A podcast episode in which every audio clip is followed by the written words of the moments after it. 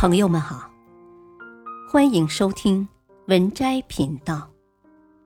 本期分享的文章是：别不信，间谍就在我们身边，大多是被策反的中国人，如何分辨他们？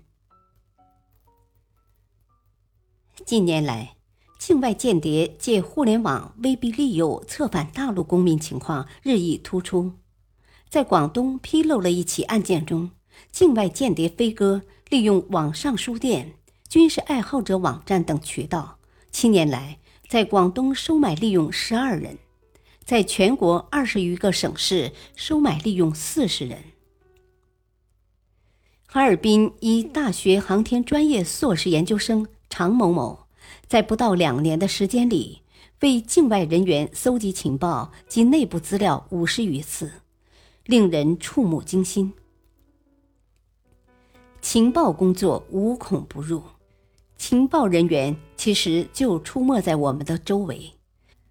他们看起来绝对不像是零零七邦德那么酷，他们其实就和你的朋友没有什么两样。说不定你的朋友中就有情报人员。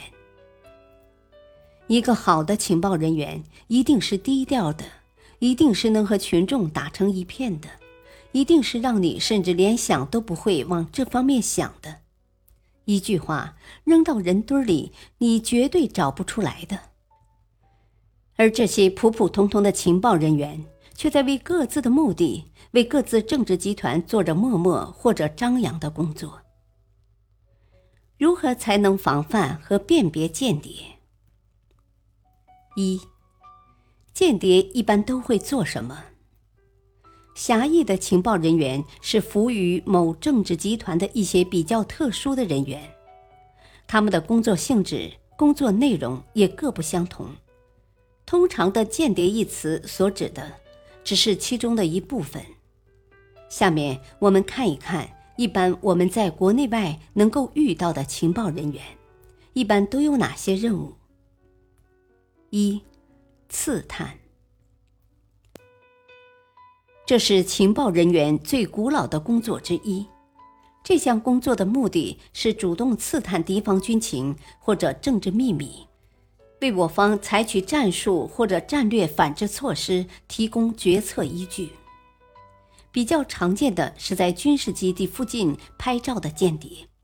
以及发展第五纵队从敌方军政机构里面获取涉密信息的间谍。二，分析。如果说刺探是主动出击收集信息，那么分析则是被动的收集信息。例如，专门分析报刊杂志上面正经信息的驻外文官、情报分析员。以及坐在某军工研究所附近餐馆吃饭的常客，听研究人员吃饭时无意透露最新的武器研制信息。其实不一定要专业的情报人员才能做这样的事情，许多平民也有这方面的惊人才能。例如，在希特勒闪击波兰前几个月。德国的一个平民就根据几年来搜集到的公开报刊杂志，分析出了希特勒闪击波兰的全部作战计划，连时间、编制、战役细节都推测的八九不离十。他把分析结果出版，引起了希特勒的震惊与恼羞成怒，于是不久便派盖世太保将其暗杀。希特勒不得不重新调整战役部署，然而泄露过多，难以完全达到战争的突然性。幸而波兰国内的反对派人员多方阻挠波兰人民抵抗，希特勒才没有在闪击波兰的过程中遇到太大的麻烦。三，窃取，间谍古已有之的任务。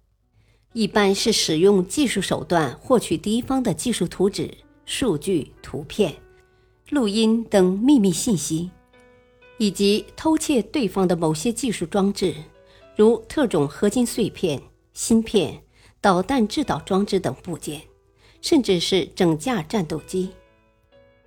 感谢收听，下期播讲二。敬请收听，再会。